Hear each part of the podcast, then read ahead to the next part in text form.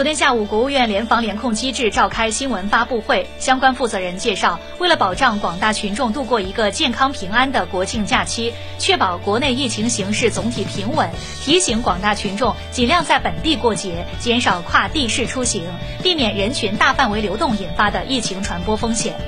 如果确需出行要了解目的地的疫情情况不要前往中高风险地区所在县区